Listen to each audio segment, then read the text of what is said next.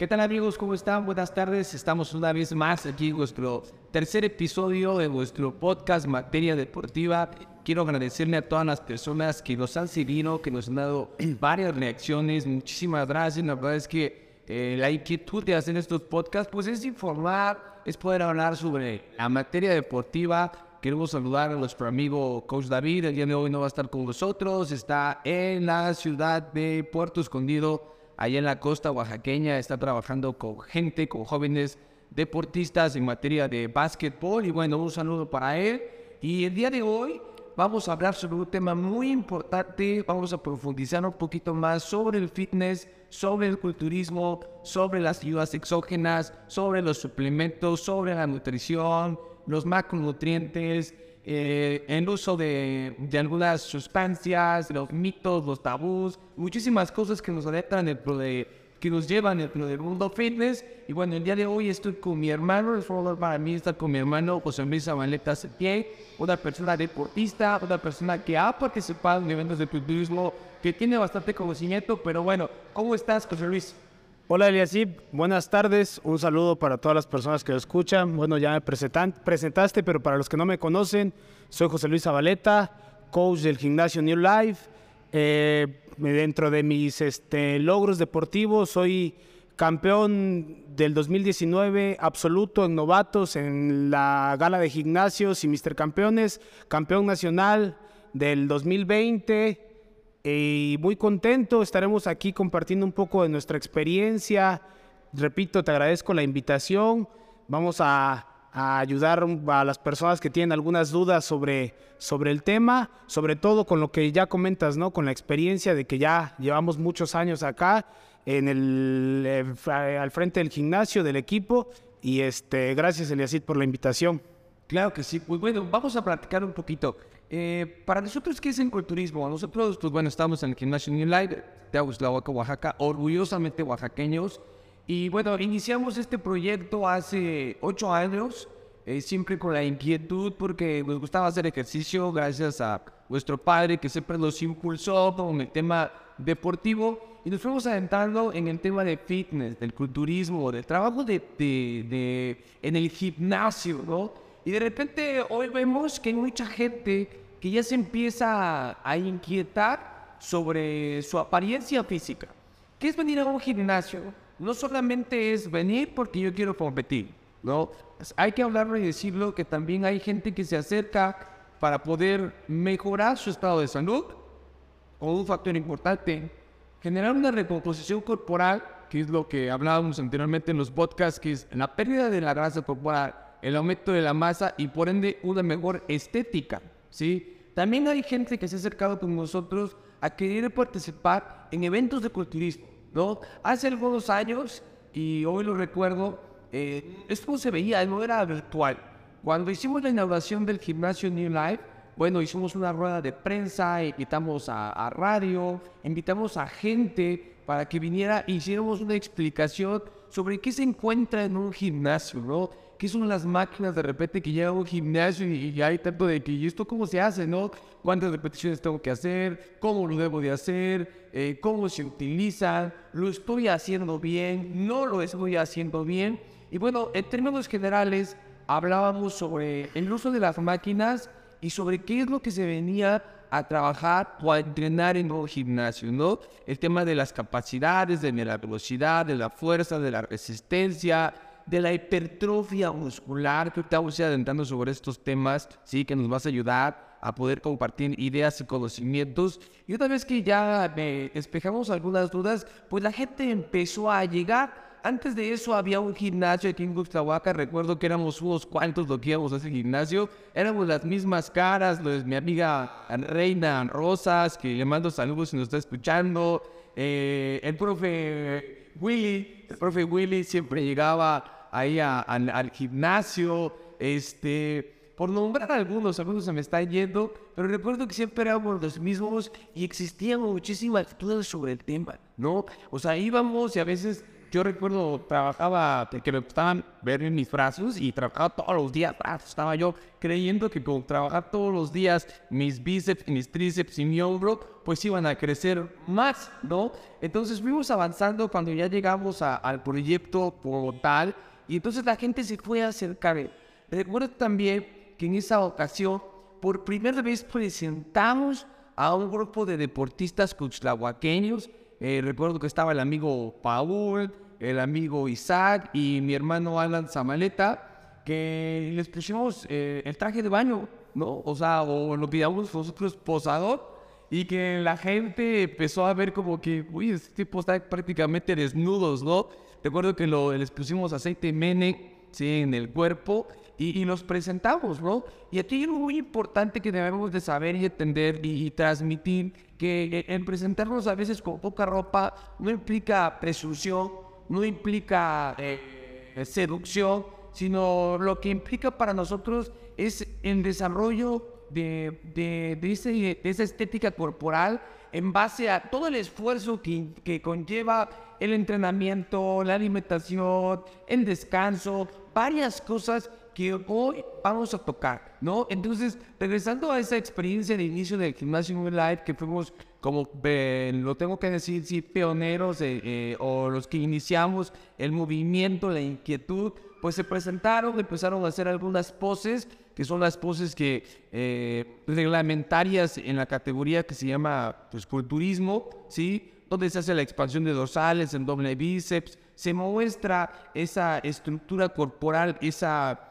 eh, esa armonía en el cuerpo del tren inferior y del tren superior y que eso es lo que verdaderamente destaca en el culturismo o es lo que se pretende en, el fitness. Entonces, una vez que ya eh, se inició con este, con este proyecto, pues empezaron a generar las dudas, ¿no? Yo, yo quisiera que, que, que me compartieras un poquito de tu experiencia, que me platicaras para ti qué es el fitness, para ti qué es el culturismo, para ti qué es el entrenamiento, qué es el trabajo en el gimnasio. Bueno, este, me hiciste recordar, viajar al pasado ahorita con todo lo que comentas. Si es verdad, eh, quiero aprovechar, ¿no? Para, para, para agradecerte porque ha sido punta de lanza para que este, cada vez más personas se acerquen al gimnasio y también eh, vayan a eventos federados, ¿no? Y destaque más Cuxlahuaca. Ya tenemos un campeón nacional, que es un servidor, un este, campeón también de un Mister México, que es mi hermano Alan eh, a quien mando un saludo también. Y, este, bueno, eh, normalmente antes tenía mucha gente miedo al venir a un gimnasio porque de entrada creían que se iban a poner muy musculosos, ¿no? Porque a lo mejor nos vendían cuerpos, este, mm, de, personas muy enormes y, demás, y tenía ese temor, sobre todo las mujeres, ¿no? Eh, para mí el gimnasio Ah, yo soy un entusiasta del deporte, practico por la, educación de mi padre y demás, eh, practico muchos deportes, ¿no?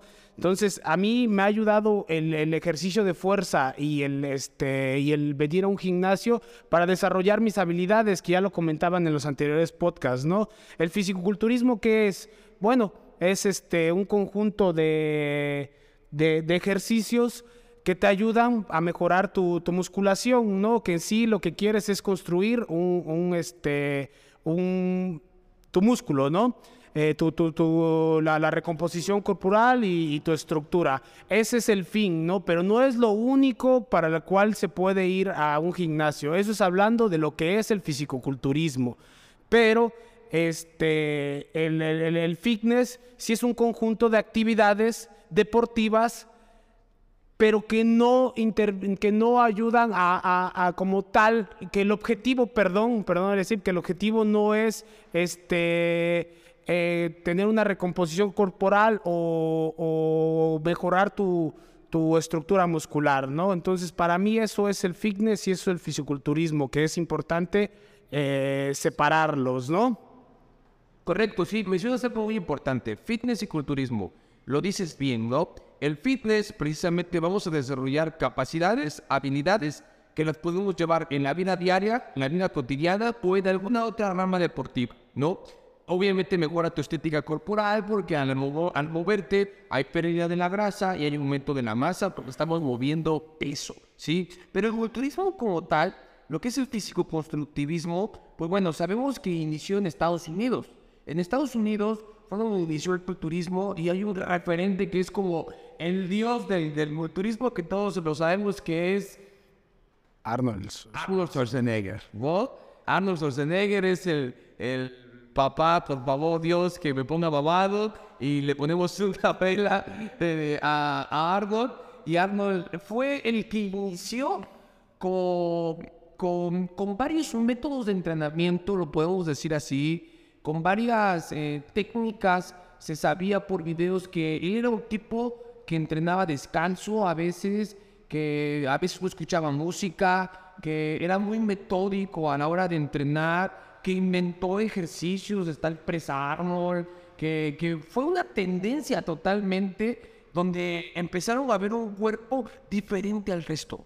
O sea, es que para mí eso es el culturismo. O sea, es un físico que sobresale a la media o a la gente normal, vamos a llamarlo así, o un cuerpo normal con estructura anatómica eh, libre, eh, usual, visual, y el culturista es un tipo musculoso, ¿no? ¿Cómo es que logras tener un cuerpo así? ¿Sí? ¿Cómo es que tú puedes llegar a tener un cuerpo musculoso? Platícame.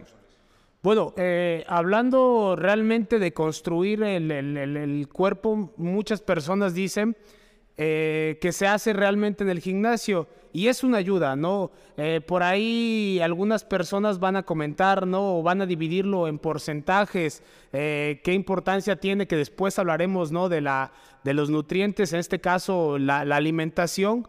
Eh, van de la mano y justo tú me lo eh, comentabas, es un 100% para construir realmente un- una masa muscular o una apariencia física este, buena, tiene que ir de la mano con una buena alimentación. Que bueno, no quiero entrar ahorita, ya posteriormente hablaremos de eso, pero van de la mano. Una cosa es, es, este, venir, cumplir con tus ejercicios de fuerza, cumplir con tu hora o tu tiempo de rutina.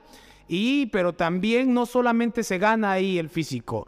Eh, l- lo decía muy bien, me lo decías tú, las medallas y las competencias se ganan en la cocina, ¿no? Entonces sí entran varios factores dentro de, de- de eso. Yo te lo puedo comentar como coach.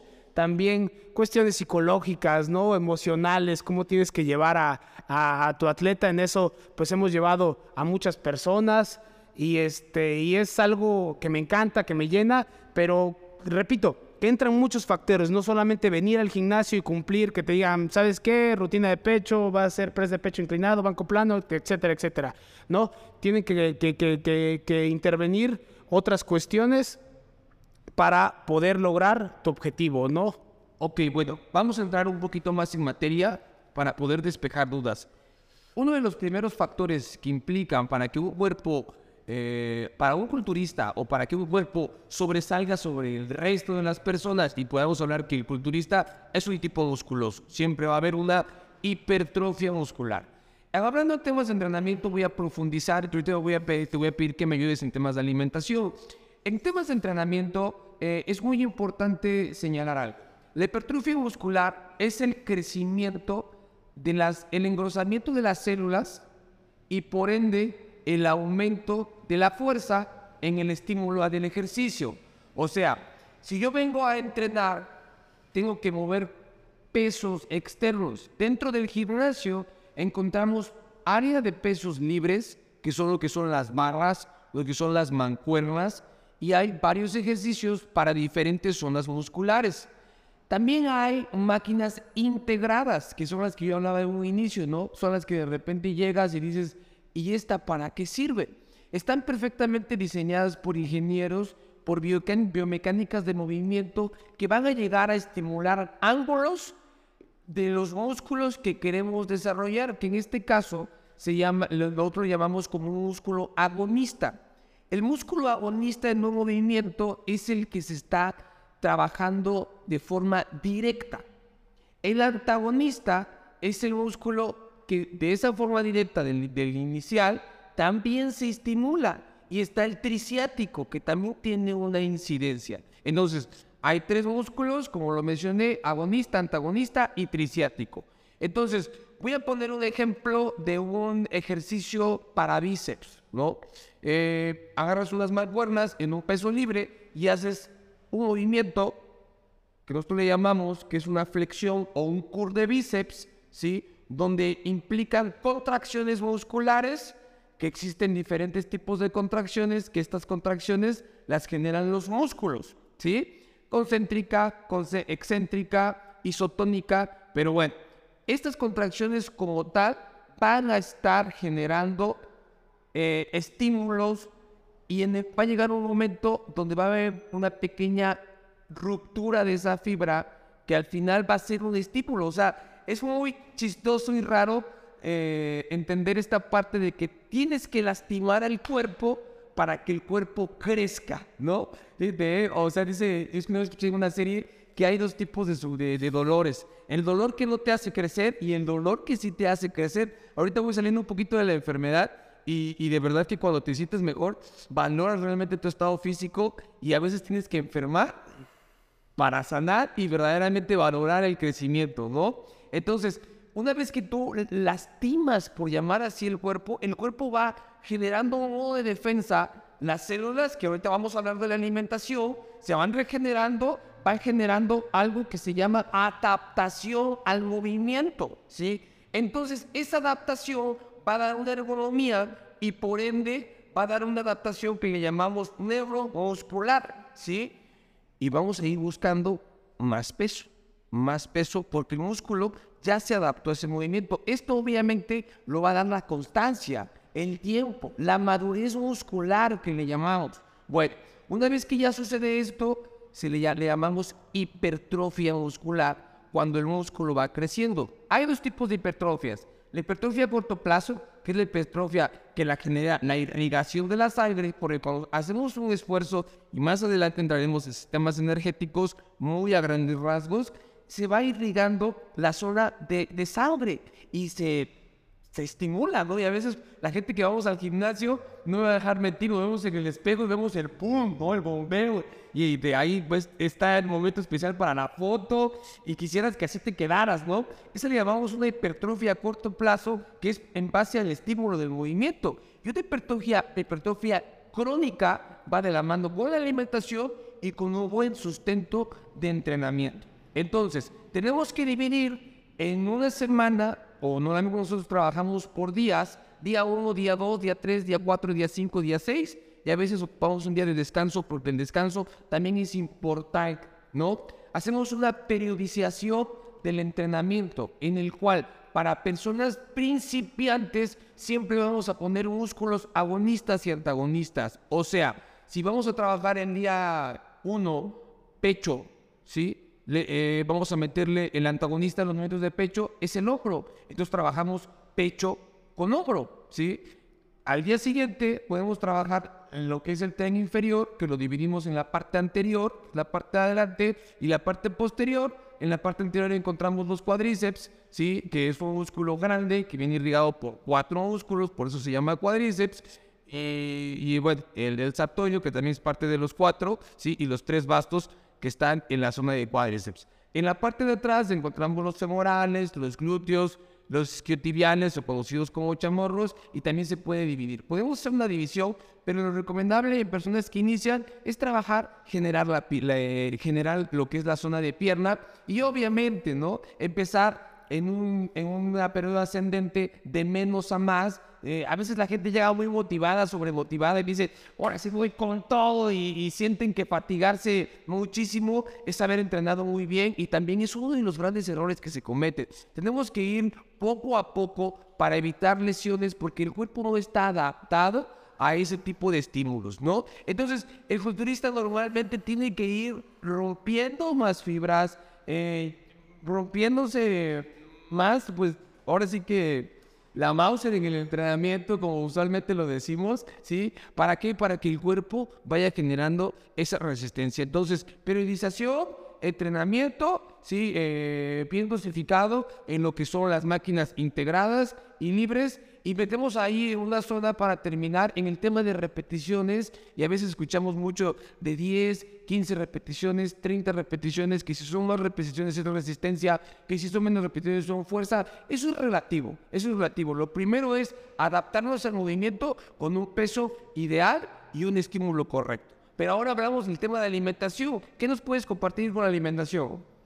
¿Qué opinas sobre el tema de, la experiencia, del entrenamiento, eh, y más que referente a lo que te acabo de comentar? Bueno, bien, este, agregar también antes, Eliasip, de todo lo que comentaste, profundicé mucho y me, clavé en lo que dijiste, comentar también el tema de la, genética, ¿no? Eh, lo que hablabas de la hipertrofia. La hiperplasia es la creación de nuevas fibras musculares. Eso no se puede en, este, en nosotros, en los seres humanos. Entonces nada más quiero agregar eso porque también de repente algunas personas que vienen se desesperan y quisieran, bueno, yo estoy seguro que te ha tocado, ¿no? Y lo he escuchado que, que oye, me quiero poner así y pues es, no lo logran, ¿no? Entonces, este, eh, sí, antes de entrar al tema de la alimentación, sí quería agregar eso, de que a veces sí hay un poco de limitantes en cuanto a nuestra a nuestra genética, ¿no? Y, a veces, aunque todo, aunque estés haciendo muy bien las cosas, pues tu cuerpo, tú lo sabes como coach, no da para más, ¿no? Entonces, este, por eso es, quería comentar. En cuanto a la alimentación, pues existen macronutrientes y micronutrientes, sería así. Eh, los macronutrientes son tres, son proteínas, carbohidratos y lípidos. Eh, los micronutrientes son vitaminas y minerales. ¿Cómo los vamos a diferenciar? Muy fácil que unos nos aporta energía y otros no. En este caso, los que nos aportan energía son los macronutrientes, ¿no? Vamos a empezar con los macronutrientes. Lo que hablábamos de la energía, la energía que es son calorías. El cuerpo necesita un número de calorías para su funcionamiento. ¿Cómo saca el, este, coach, el nutriólogo, eh, la demanda energética de un individuo? Eh, son tres factores, ¿no? Eh, cuando se acerca a ti una, persona a, pedirte una asesoría, pues tú tienes una, tienes una consulta con él, ¿no? Entonces dentro de la consulta, de la clínica, tú empiezas a platicar con, el atleta, hay factores que ya te los va a arrojar inmediatamente la edad, el peso, ¿no?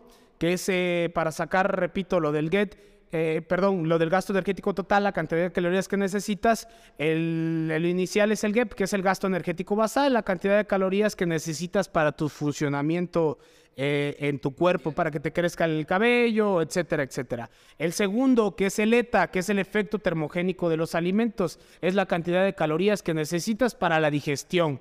Y el tercero, que es el GEAF, que es el gasto energético por actividad física actividad física, no ejercicio físico. Sí lo engloba dentro de ese GAF el ejercicio físico, pero entran muchos factores. Inclusive, si tú y yo fuéramos hermanos, ¿no? Y hacía el ejemplo hace unos días con, con una, un amigo que platicaba, que aunque fuéramos hermanos gemelos, pero si yo soy este albañil supongamos, y tú eres taxista, la demanda energética de un albañil pues es mayor, ¿no? Porque se está moviendo, está levantando las latas, está paleando y un taxista pues está sentado. Esos tres... gastos de calorías. ¿no? Así es, es correcto. Esos tres en total, el IASIP, te dan el, el GET, que es el gasto energético total, la cantidad de calorías que necesita tu cuerpo para su funcionamiento, ¿no? ¿Algo que quieras agregar antes ahí, Eliasip? Eh, sí, aquí es importante señalar esta parte, ¿no?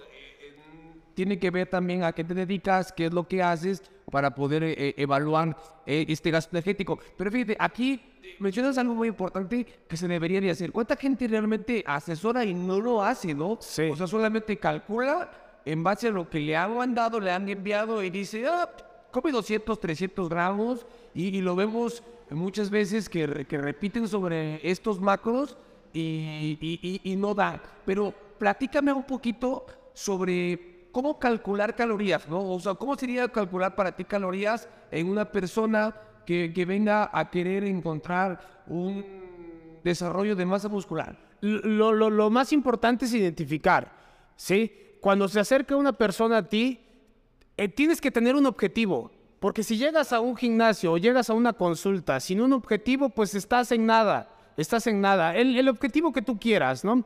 En base a eso, repito, tienes una consulta y una clínica con el, eh, con el paciente o la persona que se acercó a ti. Es lo que te comentaba. Sacamos de esos tres Una vez que ya tenemos el gasto energético total, que repito, nos los va a dar la edad, el peso y a lo que se dedica la persona, su demanda energética dentro del día. Una vez que tú ya tienes eso, ya, ya tienes la cantidad de calorías que necesitas tú para armar su distribución de macronutrientes en este momento, ¿no? Eh, va, ahora, una vez que tú ya lo lograste, va a depender, repito, del objetivo que quiere esa persona que se acercó a ti, ¿no? Algunos quieren bajar de peso, algunos quieren tener recomposición corporal, algunos quieren estar, este, ganar más masa muscular. Bueno, fácil. Si quieres este, eh, eh, bajar de peso, trabajas mediante el déficit calórico. ¿Cómo puedes conseguir el déficit calórico? Mediante la dieta o también mediante el ejercicio físico. Que quede claro eso, ¿no? Y primero quiero que abordemos bien eso para que no haya dudas, no quiero entrar en tantos tecnicismos, ni mucho menos para que la gente lo entienda, ¿no? Eh, podemos llegar a déficit calórico, repito, armando un plan de alimentación que esté abajo de la cantidad de calorías o el, aumentando nuestra actividad física, pero antes de eh, eso va a depender, no todos los días son iguales. Hay días que a lo mejor un día vamos a, si eres un estudiante, a lo mejor ese día tuviste, o el lunes tuviste educación física y el martes no. Entonces, por ende, el lunes vas a tener mayor demanda energética y puedes llegar al déficit calórico, ¿no? No te interrumpa ahí. Entonces, para que la tienda nos vaya entendiendo un poquito más, pero bueno, nos metimos a déficit, ¿no? Está, está bien. Entonces entendemos que eh, un gasto calórico de mantenimiento, la gente debe tener calorías, tiene que consumir calorías sí o sí. O sea, al momento de comer, está consumiendo calorías. Calorías de mantenimiento, que le podemos llamar así, para realizar sus actividades diarias, para irse de la cama, hacer cualquier actividad de su día a día referente a lo que se dediquen, de lo que hablabas, si son albañiles, si son taxistas, si son herreros, plomeros, etc, etc. Entonces, ya hay unas calorías que vienen determinadas, pero esta persona tiene, ha consumido calorías de más, entonces nos llega al gimnasio con 20 kilos de más. Entonces, tenemos que hacer déficit, ¿no? Que el déficit lo entendemos que al final es quemar más calorías de las que vamos a, a consumir, ¿no? O sea, entendemos que una persona que tiene calorías de más es una persona que tiene una reserva de energía. Energía almacenada, energía que no se ha utilizado. Entonces, si queremos utilizar esa energía y para utilizarla, pues vamos a aumentar la actividad física, el entrenamiento deportivo. Por eso es que pista un gimnasio, porque se entiende que el ejercicio es quemar calorías y vamos a reducir un poco de calorías, ¿de acuerdo? Sí, sí, aquí va a depender mucho de este de la experiencia de la persona que te acerques, ¿no? O del nutriólogo, o del coach.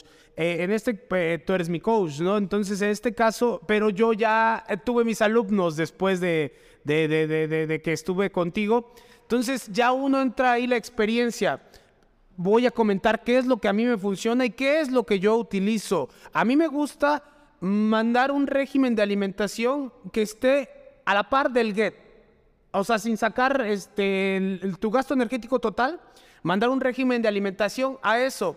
¿Y de dónde vamos a llegar al déficit? Pues precisamente del ejercicio, de la actividad física. Eh, ahí me prefiero llegar al déficit no con, la, no con la dieta, sino con el ejercicio físico, que es lo que comentaba. Pero va a depender de cada, de cada persona. A lo mejor tú o alguien más prefiere, no, no, no, mejor prefiero este, eh, comer menos y pues de ahí voy a utilizar mis reservas energéticas como energía. Escuchaba de otras personas que, yo le comentaba eso, me dice, ah, bueno, entonces si hago más cardio, ¿puedo comer un poquito más? Sí, sí, sí, puedes comer un poquito más si tu, si tu actividad física, si tu ejercicio físico es mayor. Claro, calcular los macros, ¿no? Fíjate que hablas de algo muy interesante y muy revelador creo que para la gente, porque ese método a mí me gusta en lo personal, porque ya no sacrificas tanto a la persona, de que esté comiendo poquito, ¿no? Y que esté con la ansiedad de que, ay, no chingues, necesito comer, solamente le aumentas un poquito la actividad y entiendes que lo tienes nutrido, ¿para qué? Para que también tenga la capacidad, porque es importante mencionar que la nutrición es la que nos va a dar la capacidad del movimiento en el entrenamiento, ¿no? Bueno, ya hablamos de lo que es déficit, perder grasa corporal, utilizar las reservas de energía. Ahora hablemos del aumento de la masa corporal. Ahora, ya logramos, porque bueno, en una, mm, a nosotros como nos ha funcionado, porque mencionas algo muy importante, aquí la práctica con seres humanos es distinta y cada quien tenemos nuestra experiencia de cómo nos ha funcionado y cómo aplicamos el conocimiento. ¿sí? Ya lo, lo tenemos en un peso ideal, por llamarlo así, están sus porcentajes de grasa bien y ahora dice, ¿qué sigue? Ahora quiero crecer muscularmente, ¿no? Porque a veces escuchamos a veces que dicen que el volumen sucio y que empiezan a comer de todo y eso definitivamente pues no es el camino mejor porque la alimentación es un hábito, ¿no? Ah, Teníamos que haber empezado también con esta parte de que la alimentación es un hábito, es una formación de, de vida, lo he mencionado anteriormente, aquí comemos pozole porque pues gente va a comer pozole y come tamales y come mole y se ha acostumbrado a comer eso y la gente de otros lugares come otras cosas porque así se ha acostumbrado su organismo a comer. ¿sí? No es porque ya nazcan diseñados para que los, los chinos comieran, comen arroz porque son chinos, no, no, sino porque su cultura gastronómica así es como lo consume, ¿no? O así es como que los, los han orillado a ese tipo de productos. Entonces, regresando a esta parte que es muy importante para ir como rebotando estas ideas, ¿sí? Es ya lo tenemos en el peso ideal y ahora dice, quiero crecer muscularmente, ¿no? ¿Qué tenemos que hacer en este caso? Es algo que se llama superávit calórico.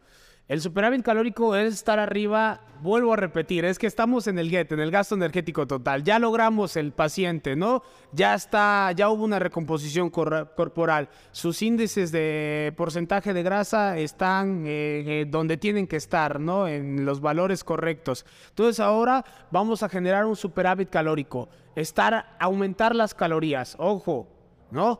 Eh, depende, aún así, aunque sean calorías, ¿no? Hablando de, los macronutrientes, un gramo de, proteína tiene cuatro calorías, un gramo de carbohidrato tiene cuatro calorías, un gramo de lípido tiene nueve.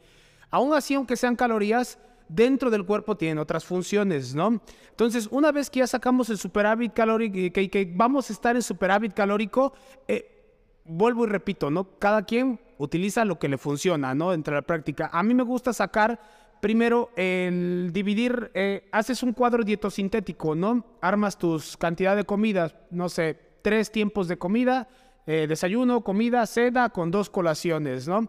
Pero en base a eso distribuyes tu cantidad de macronutrientes, ¿no?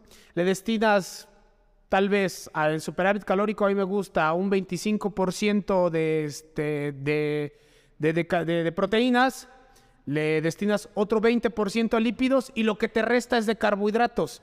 La cantidad de proteínas que necesita el cuerpo, en este caso un deportista, es de 1.8 hasta 2.5 gramos de proteína por kilogramo de peso, ¿no? Entonces tenemos que elevar la cantidad de proteínas, por ende va a subir la cantidad de calorías y el resto a mí me gusta dejárselo a los carbohidratos, ¿no? Así es como, como, como, como he trabajado, como hemos trabajado y, es eso, Eliasip, es, es, es comer más de lo, que, de lo que necesita nuestro cuerpo. Entiendo, entiendo, porque aquí hay que hablar algo muy importante y habrá que, que, que reducirlo en que para aumentar la masa corporal hay que aumentar el consumo de proteína, ¿sí? Porque la proteína eh, es un macronutriente, ¿sí? Y es un conjunto de aminoácidos que van a llegar a regenerar esas células que están dentro de las fibras musculares y que de la mano del entrenamiento vamos a tener un aumento de la masa corporal, ¿no?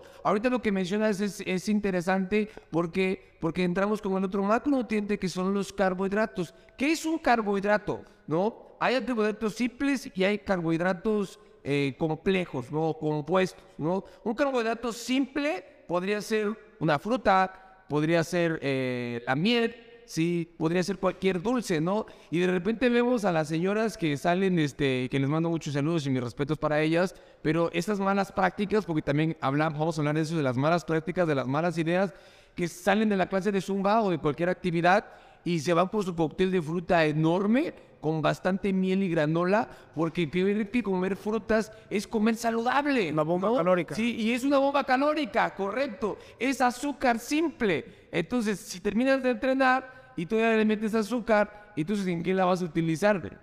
Si después de eso te vas a ir a correr otra hora, pues probablemente podría ser conveniente, ¿no? Entonces entramos a los carbohidratos ahora que son un poquito más complejos, que se dicen complejos porque se desdoblan un poquito eh, con mayor tiempo durante el día para utilizarlos como una fuente de, de, de energía, ¿no? Entonces, el carbohidrato no es malo, pero sí es importante saber en qué momento lo debemos utilizar. Entonces, en tu experiencia sería, ¿cómo, utilizarías esos carbohidratos? ¿Cómo los moverías? ¿Cuál sería la forma de, poder meterlos en el día? Porque ya la gente, entonces, no como frutas, pero las frutas tienen vitaminas.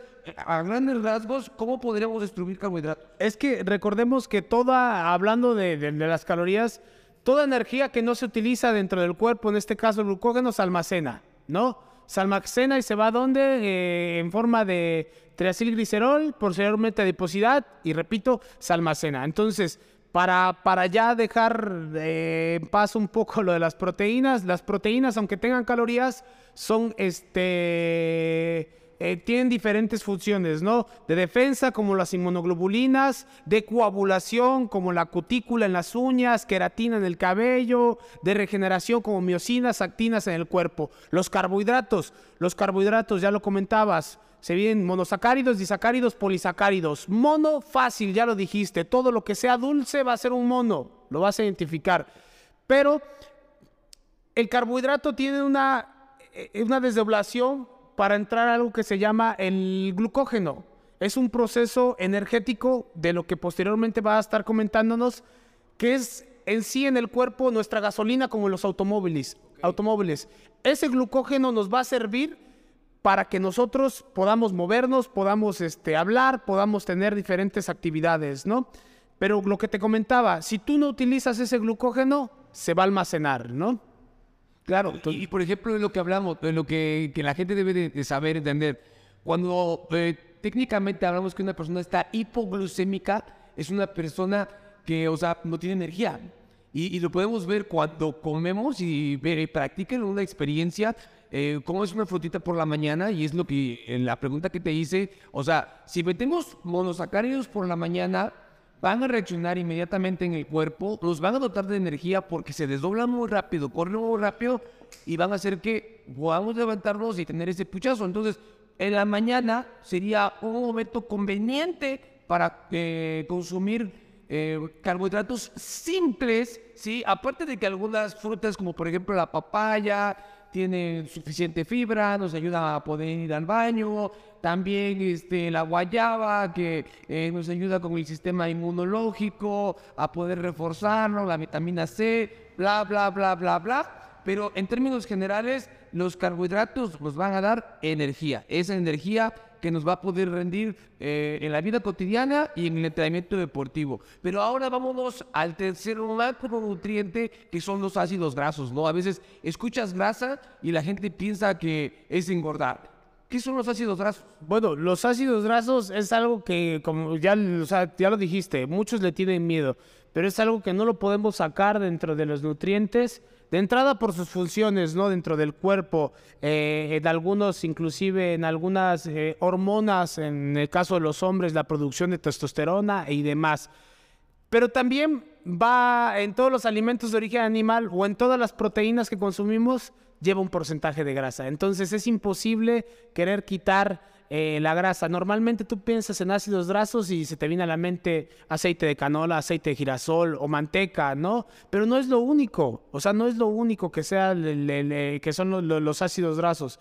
Este tienen funciones, repito, dentro del cuerpo, inclusive hasta en la piel, como los omegas que entran dentro de unos este, los ácidos grasos, tienen muchas funciones y también sirven, su función es de reserva energética. Sí, también va a servir como energía, pero es, es, es energía de reserva, ¿no? Así es, y fíjate que ah, hay también una de las prácticas que yo me he dado cuenta, y aquí hay que señalar, poder saber qué, verdaderamente es un, un, ácido graso, ¿sí? Y dónde meterlo. El famoso aguacate, ¿no? Que es... Eh, eh, cuando vas, viajas a otro país, en Estados Unidos, que es carísimo, algunas zonas de México. ¿Y por qué el aguacate es tan, tan, tan caro, no? Porque verdaderamente es una fuente de, de, una grasa muy saludable y como lo mencionas, nos va a ayudar como una fuente de una reserva de energía y también va a ayudarnos a, inclusive a, a proteger a nuestros músculos y a poder tener una mejor función Y bueno, generalizamos en esta parte de la alimentación que es muy importante hablábamos ya de, los macros, de los micros, de las vitaminas, de los minerales, que es una función muy importante. Dentro de eso también viene algo que se llama la suplementación, ¿no? La suplementación, las ayudas exógenas, lo que todos lo conocen como eh, del bajo mundo del chocho, ¿no? Y esos tabús esas ideas que si para generar un cuerpo muy musculado tienes que meterte alguna sustancia. Y bueno, vamos a hablar en términos generales de ello, ¿no? La gente nos los pidió y vamos a hablar en términos generales. Primero cabe señalar que sí es importante eh, suplementarse. Sí hay suplementos que son necesarios, en mi opinión muy personal, que cabe señalar, no estoy diciendo que así sea, ni tengo la verdad absoluta, es mi opinión y ahorita me darás la tuya. Sí, eh, yo creo que algunos suplementos sí son necesarios. Eh, la proteína en polvo, por ejemplo, que es uno de los de los miedos, mucha gente de que y no me va a dar rebote y, y no voy a engordar después y, se me va a caer el cabello y me voy a poner más ojeroso. Pues la realidad es que no. Eh, los polvos proteicos, pues ah, el más común a veces que yo he visto es el que es a base de suero de leche y vemos a los niños de chiquitos que se mantienen con la fórmula y que es pues proteína en polvo, ¿no? ¿Para qué? Después de entrenar, hay una metana metabólica, eh, hay buena absorción de los nutrientes, podría decirse que es el mejor momento para poder alimentarte, porque vienes un esfuerzo físico, entra eh, el polvo, al entrenarte más, incrementan eh, tus consumos de, proteína y bueno, viene a complementar, yo creo que sería esto, más que un suplemento, un complemento a, a tus necesidades calóricas o de nutrientes para poder alcanzar una musculación correcta. Y de ahí se vienen mil cosas, las vitaminas, pues las vitaminas eh, en pastillas se deberían de consumir de forma normal, pero en términos generales, pues hay algunos suplementos que la realidad es de que yo los recomiendo mucho, como por ejemplo los preentrenos, ¿no? Que mucha gente consume, vemos que están con los monsters que vienen al gimnasio y, a veces mezclan monster con, con más café. Sabemos que la base de ellos pues es la cafeína, pero pues sí puede correr varios riesgos, ¿no? Y uno de los riesgos más importantes pues es algún eh, problema cardíaco. Entonces, todo eso se tiene que manejar sobre un, cuidado especial, ¿sí? Si llegas a tener alguna ayuda exógena, algún, eh, lo como menciono, le llamamos el, el chocho, pues acercarte a un profesional, hacerte un estudio previo, eh, ir con un endocrino, hacerte algunos estudios, una eh, hepática general, estudios de sangre, para ver si decides tú poder consumir algo más, pero vuelvo a repetir, de la mano de un profesional, de alguien que verdaderamente sepa, porque, ojo, eh, eso es cuidar, jugar con tu vida y con eso no se juega. Aunque cabe señalar que tampoco es lo peor, que no te vas a morir si consumes algún ciclo, porque hay cosas que hacen probablemente más daño, en mi opinión, como es comer grasa en exceso, azúcar en exceso, meterse en algún tipo de droga, llámese alcohol, marihuana eh, y demás drogas que hay, pero bien llevado puede tener efectos positivos. No con eso estoy diciendo que lo consuman, pero si lo van a consumir, acérquense a un profesional. Sí, ya lo dijiste, Eliasib. eh, de, hecho, no quiero que suene a comercial, pero se tiene que decir y se tiene que mencionar eh, lo que ya te- terminamos de, de la alimentación. Pues acérquense, a- en este caso, a, a mi hermano o a mí o a quien ustedes quieran para que saquen realmente lo que ustedes necesitan. El doping, hablando en este caso de, de- lo que es el doping, pues es una sustancia, ¿no? Eh, en este caso que te ayuda a, a- mejorar. No siempre tiene que ser, normalmente lo relaciona uno con sustancias prohibidas. No, no es lo mismo un, un esteroide que, que- que el doping, ¿no? Ahí me comentabas, creo, hace mucho tiempo del doping del llano que se tomaba una aspirina y una coca para rendir más en un partido de fútbol. Entonces, igual lo de los, los suplementos, dijiste bien, para mí también son complementos. Tiene que estar tienes que asistir a una asesoría, a una, a este, a una consulta para realmente valorar si es necesario eh, el consumo de una proteína. Normalmente eh, puedes lograrlo con los alimentos. ¿Qué es el suplemento? Pues encuentras proteínas, encuentras minerales, encuentras nutrientes que ya los vas a encontrar en la comida, pero en ocasiones es deficiente tu comida, a lo mejor por tu, ritmo de vida, a lo mejor porque pues eres un poco perezoso para comer, ¿no? Y eso te ayuda a, a saltarte la digestión este, mecánica y que ya nada más haya una digestión química más rápido. Entonces es, es por eso. Y repito, se tiene que valorar si sí puedes consumir algún, algún suplemento. Y también tenemos que mencionar, y teníamos una discusión hace poco, eh, que hablábamos sobre los BCAs y que me decías que no sirve, que tal vez sí sirve, y, y, estábamos en una, en una discusión sobre eso. Sí sirve porque son, son este, aminoácidos esenciales, pero a lo mejor nos podemos ahorrar ese, ese gasto, ¿no?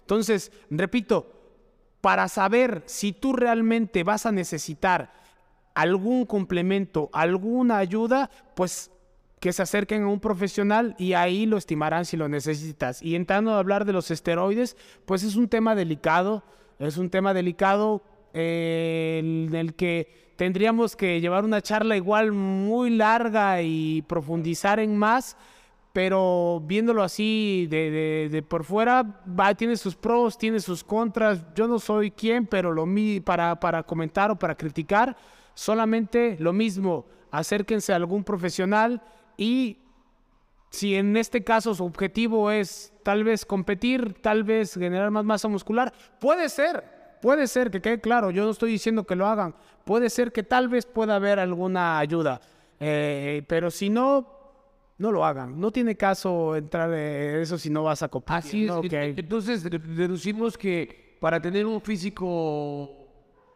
padre, bonito, estético, de, playa, no necesariamente tienes que meterte un esteroide, por supuesto que no, un esteroide eh, te va a ayudar, sí, pero no va a marcar una diferencia por completo, sí, tendrías que hacer todo lo demás bien, alimentación, descanso y demás. Pero bueno, vamos a ir terminando el tema y quiero que hablemos un poquito sobre las competencias de culturismo, precisamente, ¿no? Las, competencias que se ven, que ya vemos a muchos jóvenes de, nuestro, de nuestra población que ya se van y se preparan y suben y se presentan. Vamos a hablar en términos generales, ¿qué son las competencias de culturismo? ¿Cómo es que se llevan? Bueno, hay torneos y hay eventos que ya son federados como tal, ¿no? Ahorita hablabas en un inicio que pues eres un campeón, me que me platiques al final, aprovechando el espacio de tu experiencia, de cómo fue que bajaste tus kilitos y demás y lo que lograste, ¿no? Pero bueno, eh, sabemos que hay algunos torneos, torneos como de, de cualquier este, lugar de Colombia que se realizan, donde inician los primeros atletas a, competir. En las competencias normalmente se dividen por principiantes, por novatos y clasificados o avanzados, ¿no? Ahora, ¿hay alguna eh, ley o, o, jueces que dictaminen tú puedes competir o no puedes competir en eventos de culturismo? Cabe señalar, y quiero ocupar este espacio, que no la hay, pero debería de haberla. Porque de repente vemos gente que se presenta en condiciones terribles a eventos donde la gente va a apreciar el físico porque llegas con poca ropa y realmente a veces, y perdón, es un negocio y los deja las federaciones subir a competir en el estado que se encuentren, en el estado físico que se encuentre. Y no estoy demeritando la preparación de nadie, pero no, no hay un estándar de que diga, bueno, tienes que tener tanto porcentaje de grasa, si te ves bien, si puedes competir, no puedes competir. Realmente compites como, como tú te sientas y te sientes con la capacidad, vas y te subes. Hay cuatro eventos grandes en el año, que es el Mister México Principiantes y Novatos, que estamos próximos a competir, mi hermano Alan y un servidor. Está el Juvenil y, Bikini y Veteranos, creo es, los, México, Mister México. Eh, donde son hasta 21 años, son las bikinis como lo mencioné, y los adultos que es padrísimo ver a los señores de 50, 60 años, mamados todavía, fuertes, ¿sí? Eh, con tanta vitalidad, son inspiración total. Y es el selectivo, el selectivo nacional, que fue donde tú competiste, donde tú estuviste ahí este, en la Ciudad de México hace cuatro, cuatro años. En el 2020. En el 2020, sí, y que tú saliste campeón de tu categoría. Y se termina con, creo que es... El clásico Mr. México. El clásico Mr. México, correcto, el clásico Mr. México que es en el mes de agosto, que se podría decir que son los cuatro eventos grandes del año y de ahí puede haber cualquier torneo. Nosotros hicimos nuestra primera copa New Life, hicimos tres copas New Life aquí en Guslahuanca, que hubo bastante nivel y competimos y premiamos qué es lo que se checa o se eh, hay diferentes categorías, se ve pues la apreciación y desarrollo muscular, hoy hay men's physique, bla bla bla bla bla bla. Pero bueno, cada categoría tiene una zona a, a calificar y a llevarse, ¿no? Pero platícame un poquito de tu experiencia. Sabemos los que te conocemos que tenías unos kilitos de más y los perdiste y llegaste a ser inspiración de muchos. Platicamos, ¿cómo, cómo, cómo fue tu experiencia en, en tu preparación? Sí, gracias. Sí, este, bueno, primero aclarar que, que el, el fisiculturismo es un deporte el cual yo respeto mucho y he sido un crítico muy duro eh, para algunas personas que se prestan a mancharlo, a mancharlo realmente eh, o confundirlo con el modelaje, ¿no? El, culturismo es demostrar eh, de qué estás hecho, ¿no? Del trabajo que, que, que, que has hecho en el, gimnasio. De repente algunos pues salen disfrazados y no quiero criticar a nadie, pero sí tengo que ser duro y sí tengo que felicitarte, Eliasip, porque bueno, y también me incluyo, porque se han organizado tres Copa Hooks, me parece, y han sido competencias serias, reales de fisicoculturismo, ¿no? Entonces, eh, sí, sí, sí, rechazo completamente a esas personas que quieren modelar o que quieren hacer el Diablo Fit o el Rubio Fit o, o no sé, qué sé yo, ese tipo de cosas. Sí me parece molesto e irritante con el respeto de todas las personas y que ensucian el deporte, que ensucian lo que es el deporte del fisiculturismo. Dentro del, del, del, del, del fisiculturismo eh, tenemos que también eh, entrar hasta dónde nos va a dar el cuerpo, ¿no? Yo tuve una de este, de mis atletas, a quien yo preparé, eh, que fue la primer representante de mujer que se preparó a, de, eh, de, representando a Juxtlahuaca, que, fue Viri, y que ella me decía, ¿sabes qué? Yo quiero estar mamada, yo quiero estar ponchada, yo quiero estar como, pues como hombre, la verdad, pues así, este, eh, que se vean las venas. Entonces también dentro de las mujeres hay diferentes categorías. Eh, te has de acordar porque fuimos con parte del equipo que, que la veíamos como una excelente figura. Y que es una categoría dentro de las mujeres, ¿no? Que es figura, que son mujeres más musculosas, que, que, que son mujeres que van con una eh, más vasodilatadas y demás. Por ahí la llevamos a competir en bikini porque no había más competidoras y no nos fue muy bien, ¿no? Entonces también es importante dentro del, del, del, del, del fitness, del culturismo, hay diferentes categorías, ¿no? Y es, es este, separarlo. En cuanto al, a mí como como atleta, en mi experiencia, pues fue un proceso, lo comentábamos, de cuatro años.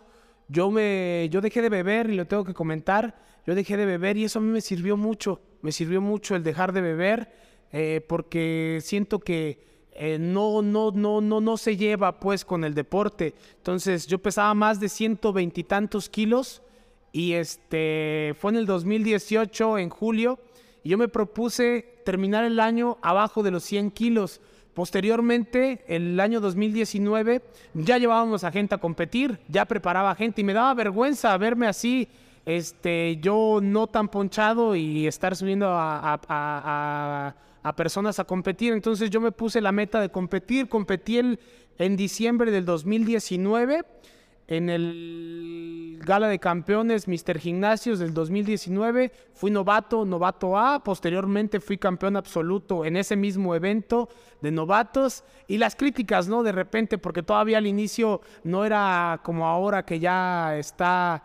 Veo que más personas se quieren integrar. Y dije, bueno, ¿qué, qué sigue? ¿Qué puede seguir para mí? Bueno, ir a un campeonato a Nacional o a un Mister México, nos preparamos, se nos atravesó la pandemia, aún así seguimos con la preparación y fuimos a un, a un Mister México. El primero que fue, que llevamos, fue mi, mi hermano Alan, te has de acordar, y, este, y asistimos.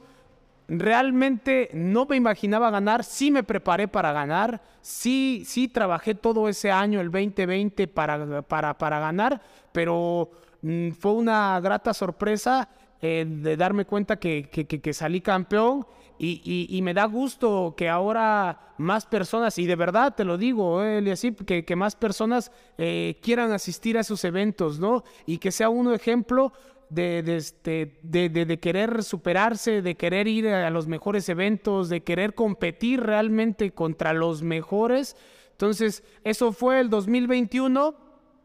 Fui al Mister Guerrero, eh, llevé me presenté bien, me presenté bien, no hice una preparación de todo el año por diferentes problemas, quería despedirme de las competencias por un tiempo, porque como las personas que me conocen saben, fui a Canadá, estuve un año en Canadá, Entonces, aún así nos fue bien, entramos dentro del top 10, ya no supe por cuestiones del autobús, no entramos entre del 6 al 10 nos quedamos, pero sí llegamos a las finales.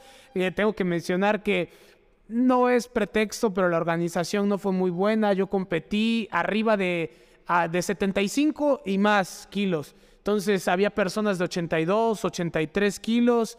Este, hubo mucho nivel en ese evento. Y bueno, y ahí nos tomamos un descanso de las, de las competencias. Eh, como coach hemos preparado, digo hemos porque somos eh, parte del equipo, a muchísima gente, a muchos competidores. Tenemos un Mister México que es mi hermano Alan, tenemos un campeón nacional que soy yo, eh, tenemos una persona, bueno, preparamos a una mujer para un competencia, una competencia que fue la primera y que ahora veo que les crece la inquietud a muchas mujeres y que se acerquen, invitarle así a las personas que se acerquen porque ahorita tenemos una hora nada más y embarramos un poco sobre los temas, entramos a lo mejor en tecnicismo, tecnicismo si hay cosas que no entienden, entonces para que realmente podamos este, eh, guiar bien a las personas, pues que vengan a, contigo, que se acerquen conmigo, que se acerquen al gimnasio para poder ayudarlos, ¿no? Oye, pero aquí antes de terminar esa parte y que le quede como para, para que la gente lo escuche y se motive, porque esto es de motivación, de fijar objetivos, platícanos, ¿cuántos kilos, con cuántos kilos iniciaste, o sea, tu preparación? Porque, o sea, la gente te veía y yo al menos también decía, mi hermano nunca va a competir, o sea, no, lo tengo que decir. ¿Con cuántos kilos iniciaste? ¿Cómo, ¿Cuál fue el proceso? Eh, eso quisiera que me platicar. Yo, yo empecé con 120, 126 kilos, 126 kilos. Yo estaba retirado completamente del deporte, del fútbol, ya ni siquiera jugaba, ni nada de eso. Entonces fue con 126 kilos y lo que comentaba, mi meta era en ese año llegar abajo de 100, llegar eh, lo que fuera, 99 punto 900, pero pesar menos de 100 kilos. Entonces fue el proceso y de, a poco se fueron a, acomodando las cosas. Eh, me encanta el deporte y lo que comenta, eh, y este deporte, el fisiculturismo, lo que te comentaba, lo respeto mucho, lo respeto mucho porque es una cuestión eh, que, que, tienen que intervenir muchos factores emocionales, psicológicos, no solo el económico, porque pero también el económico. Entonces, este es algo que yo respeto mucho y se fue, y, se fue dando, y se fue dando, se fue dando el hecho de querer competir.